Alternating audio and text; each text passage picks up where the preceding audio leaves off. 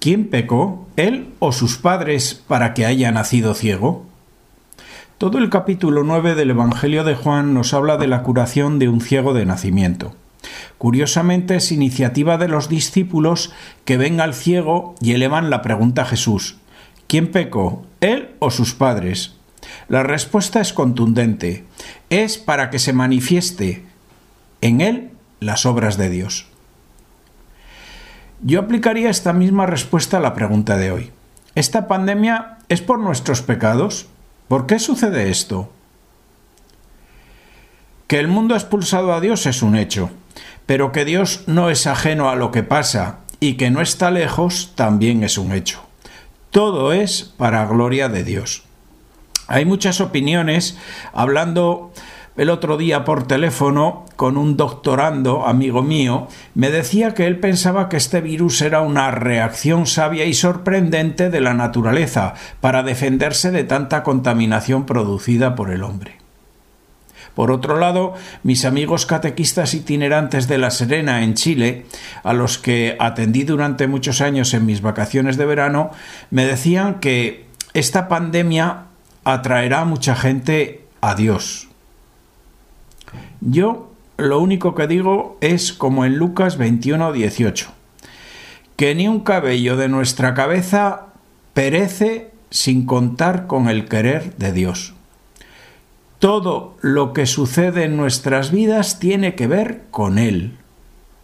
Los creyentes no estamos fuera de esta afección del virus. Él hace salir el sol sobre buenos y malos. Y todo lo que nos sucede tiene que ver para nuestro encuentro último con Dios. A Dios lo que más le importa es la vida eterna. En esta vida quiere que seamos felices, pero lo definitivo e importante es lo que está al otro lado. Vamos a ver cómo muchos se sanan de esta pandemia y también vamos a sepultar a otros. Y unos ahora y otros después terminaremos encontrándonos ante el Padre para ir al cielo o al infierno. La misión de la Iglesia es tender puentes a los hombres para la vida eterna con Dios. El Papa Francisco nos ha abierto el perdón del cielo para este tiempo de encierro, al poder pedir perdón a Dios, levantando los ojos y arrepentirnos de verdad de todas las cosas malas que hemos cometido y hemos consentido. Hay una indulgencia para todos aquellos que quieren cerrar este propósito con el sacramento del perdón. Muchos hemos conocido a Jesús desde niños en nuestro ámbito familiar, pero otros muchos se han encontrado con la gloria de Dios en el anuncio de una buena noticia después de pasar una fuerte crisis personal.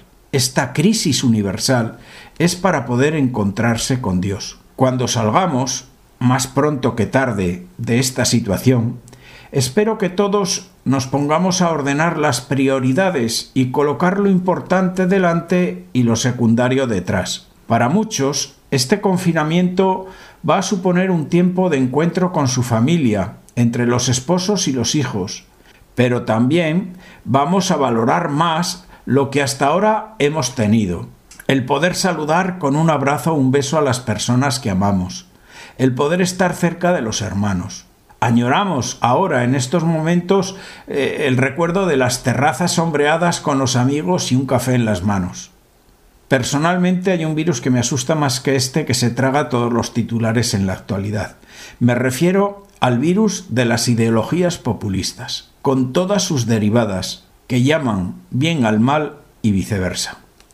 Ya me gustaría que esta pandemia fuese vacuna para este virus, pero me temo que no. Los grandes de cada país solo saben ofrecer datos estadísticos y leyes para protegernos con estados de alarma como el que tenemos, pero no saben dar una palabra sobre el propósito de algo tan importante en nuestra vida. Los ciudadanos ven expuesta su vida y experimentan su fragilidad e impotencia. Por un momento te hace pensar sobre el propio fin, ahora o un poco más tarde, pero todos vamos a cruzar este umbral de la muerte en nuestro momento. Y cuando todo esto pase, porque todo pasará, con los cansancios reposados, espero que podamos llorar y despedir a los muertos y sanar a los enfermos, y mirar con ojos nuevos una nueva realidad, y afrontarla con más humildad y con decisiones más sabias, donde el bien nos sepa bien y el mal nos sepa mal y lo podamos rechazar. Yo espero que cuando todo esto termine, como en el Evangelio de hoy, a muchos les podamos hacer la pregunta, ¿crees tú en Jesucristo? Y puedan desear llenar el vacío de sus vidas con el anhelo de conocerlo. ¿Quién es? Y lo podamos anunciar y señalar en el amor y la alegría de los hermanos que lo celebran en la Eucaristía y lo manifiestan en las obras buenas de la gente buena.